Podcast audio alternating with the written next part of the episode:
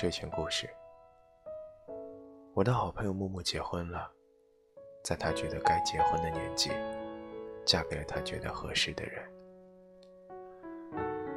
从前，一同说着不为结婚而结婚、抵挡父母的同门战士，突然就走进了婚姻的殿堂。没想到半年后，他就哭着来找我。说生活总是觉得很差劲，心里也像差了些什么。我问：“是不是你先生对你不好？”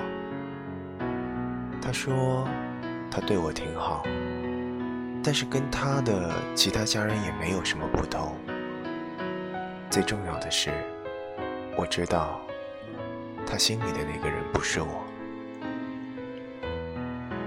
木木说，他先生决定和他结婚时，刚跟前女友分手不久。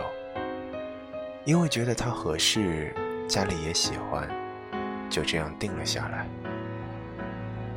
这些，都是他后来才知道的。但是他知道，他很多次的欲言又止，很多次欣喜睁开眼，然后看到他的失望，都让他心里。像扎刺一样的难受。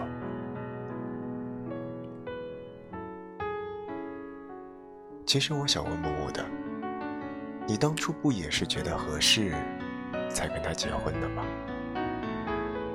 怎么现在就不允许别人也这么想了呢？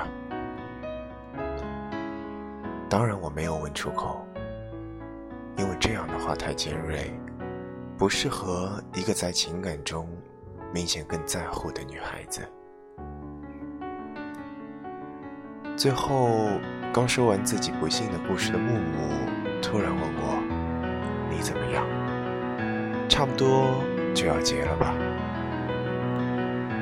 我点了点头，说：“遇到那个对的人，差不多就结。”他不再说什么，眼中的惆怅，我也不忍探寻。我想起，在我们从前聚会时，总爱听李宗盛的那首《晚婚》。我从来不想独身，却又预感晚婚。我们都在等世上唯一契合的灵魂，等那个满心满眼都是我的男孩，等那个不能只是觉得我合适，要觉得我非不可的人。虽然我知道这很难，劝我们凑合凑合，要求不要那么高的人总会说，结婚就是那么一回事，找个人过日子就行，哪来那么多感情不感情的？可是很多人没有结婚，不是觉得婚姻不重要，不想结婚，而恰恰相反，觉得婚姻太重要。不能如此轻易随便结婚。人的一生很长，总要找一个爱的人相伴才行。而女生确定自己真爱，却被爱着，很多时候是来源于许多细节的偏爱。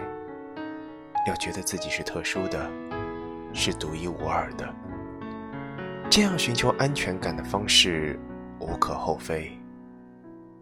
无非的是担心，如果你跟我和别人一样，那么哪一天你说收回就收回的时候，我会不会也不值得你的留恋？